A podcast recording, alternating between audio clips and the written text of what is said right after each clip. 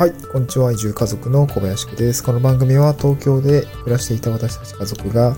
淡路島に移住していく家庭や島暮らし、田舎でフリーランスとして生きていく様子をお送りする現在進行形のデツラ田舎移住ドキュメンタリーラジオです。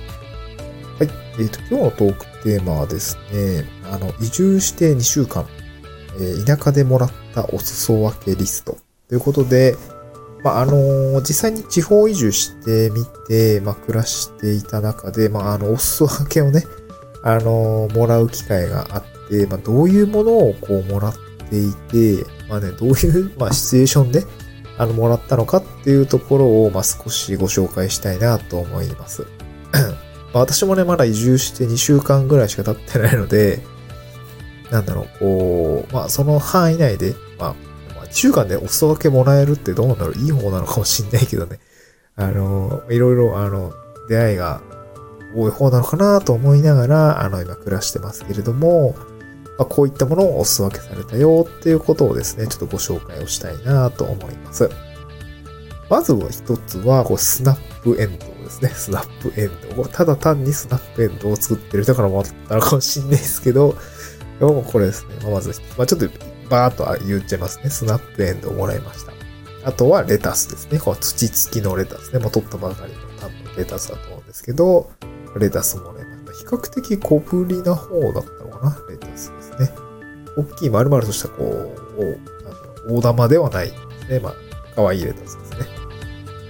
で、もう一つは玉ねぎ。これはまあ、淡路島っぽいやつですね。あの、淡路島の、まあ、名産品ですね。これは玉ねぎもら。と、しし肉ですね。しし肉。これはね、うまかったんですよ。これはちょっと後で詳しく言うんですけど、めっちゃうまかったです。で、最後は今回、あの、これ缶コーヒーですね。これなんかめっちゃもらうんですよね。なんかわかんないですけど、田舎の人ってなんか常備してるんですかね？わかんない。客人が多いから持ってたかな？なんかめちゃくちゃ缶コーヒーもらいましたね。いろんな人から缶コーヒーもらうんですけど。はい。で、まあ、まず、まあ、2週間ぐらい経ったんですけど、まあ、このスナップエンドウ、レタス、玉ねぎ、しし肉、缶コーヒーっていう感じでもらってました。はい。でもやっぱ玉ねぎはね、すごいね。めちゃくちゃくれる。めちゃくちゃくれますね。で、もうね、あの、まあ、ツイッターでもつぶやいてたんですけど、もう腐るほどあるから、また取りに来てって言って、あの、言われました。うん腐るほどあるんだってって思って。で、私もまだ単身赴任中で一人身なんで、玉ねぎまあそんな、毎日毎日丸一個、一個消費、まあ、玉ねぎステーキとかね、して食べてるんですけど、まあ美味しいんだけどね。まあ、一日一個はまあ消費できてるかなぐらいですけどね、なかなか難しいかなと思いながら、家族がね、戻ってきたら結構いけるかなと思うんですけど、まあ、玉ねぎ料理がはかどりそうですって感じですかね。はい。まあ、あとレタスも本当に土付きのものを初めてもらって、あの、水洗いして、ささっとこう、水気切って、本当にね、あの、マヨネーズつけて食うだけでもめちゃくちゃうまいですね。またジューシーで、すごいうまいですね。はい。まあ、あとちょっとスナップのは食べてないんだけど、まあ、あと、しし肉ですよね。こう焼いて食べたらめちゃくちゃうまいわ。脂身がね、くどくないというか、結構いい肉もらったと思うんですけど、なんで漁師の人がいたんですかね？多分その人自身は漁師じゃないんですけど、多分ね、あの、なんかもらったんでしょうね。すごいな、めっちゃうまかったですね。で、えっと、まあ、どういうシチュエーションでこう、お裾分けもらうのかっていうところも多分気になるかなと思うんですけど、これまあ場面としては、私あの DIY をね、あの、そのご紹介、知り合いからご紹介してもらった場所でちょっと手伝わさってもらったんですよ。あの自分の経験のためにね、ちょっといろいろ勉強したくて、DIY をね、あの、しているところのお手伝いに行ったんですね。そしたら、その DIY をしているところの、まあ、関係者の方から、まあ、あの、もしよかったら、持ってくみたいな感じで、こう、レタスとスナップエンドもらったんですよね。レタスとスナップエンドをもらいました。まあ、DIY をお手伝いした時にもらいました。あとはね、集落に遊びに行った時に、まあ、通ったというか、まあ、結構、今もなん結構か通ってるんですけども、あの、じ最終的に私が移住予定先のこう山の集落に、あの、通ってるんですけど、まあその時にやっぱ獅子肉もらいましたね。なんかこう、あったから、グッドゲームとかね、そういう感じの、こう、なんていうんですかね。まあ、もらったというような感じです。で、あとは、こう自分で玉ねぎを作ってる方とお友達になったとかですね。まあ結構同年代で、こう、なんですかね、いろいろやってる人がいて、それで玉ねぎもらったんですよね。玉ねぎもらいました。本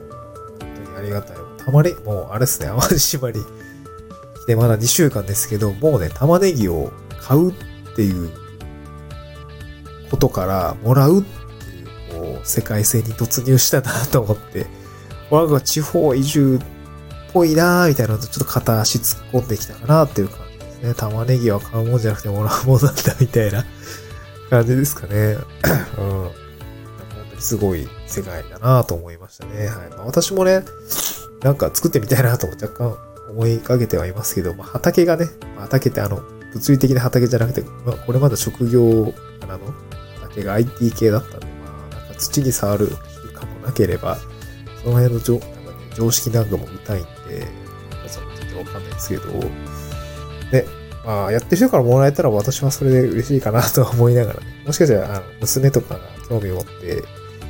自分で、こう、なんか、ちょっと土いじりしたいとかね、そういうことがあれば、まあ、今度ね、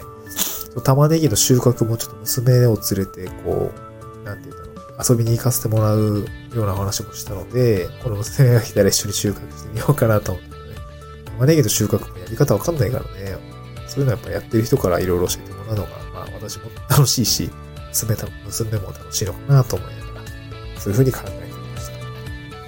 た。あと、その、なんて言うんだろうな。一次産業をこう、直接やってる人からそういう玉ねぎを作ってるから玉ねぎあげるっていうパターンもあれば、なんかその、地元の方も言ってたんですけど、鹿肉をくれた人もそうだった。一次産業やってる人が知り合いにいて、えー、っと、余お裾分けしてもらったんだけど、これ、こんなに食べれないから、あなたもどうみたいな感じで回ってくる、その、まあ、共通の知人みたいなのを媒介にして、こう、広がっていく？みたいな、お裾分けの輪が広がっていくみたいなケースがやっぱあるみたいですね。なんか、その玉ねぎくれた人も、なんか自分もね、あんま本当野菜買わないんですよね、とか、たまに卵ももらえるんですよって言ってて、卵は、なんかその、これはなんか主婦の方なんですかね、なんか2週間に1回卵買う人がいるんですけど、1円で卵売ってる場所があるみたいで、1円で卵ってどこに売ってんのって思いながらね、それをタイミングでこうなんか、ついでに買ってきてくれるって言って、なんかもらうんだって言ってて、なんかそういうね、なんか波動を持った人と知り合っておくと、えー、そういうなんかおこぼれみたいのももらえるんだなっていうね、経験が、まあ、教えていただいたということですね。まあ私はもう玉ねぎもらうだけで結構いっぱいいっぱい、ね、もう食べるもんは大丈夫だったまあ妻の実家から米もなんか送られてきても、今のとこね、玉ねぎと米はあるんで あとまあ味噌汁かな それだけで全然玉ねぎステーキで毎日いけちゃうぐらいそんな感じで生活をしてるので、食費はね、多分、多分、これから浮いていく傾向になるのかなと思いますね。はい。ちょっと玉ねぎ料理をちょっとね、レパートリーをどんどん増やしていきたいかなと思うんですけどね。あとレタスとかもなんかもらえたらなお嬉しいぐらいで。まあちょっと鹿肉ももらってるからね、なんて言うんだろうね。肉と野菜と米と玉ねぎがあれば、なんかもうそれで万々歳な気はするんだけど。ちょっとこれからね、またなんかこういうタイプのこう、お裾分けがもらえたよっていうことがあればね、ちょっと随時またお話をしていきたいかなと思います。はい。えっ、ー、と、地方移住の、えー、まあ、2週間経った様子でございました。まあ、なんかね、こういうね、地方移住、の、ザ・地方移住っぽい生活っていうのはやっぱり、ね、なんだろう、私も話には聞いてたけど、自分がそういう地域なのかっていうところはわかんなかったけど、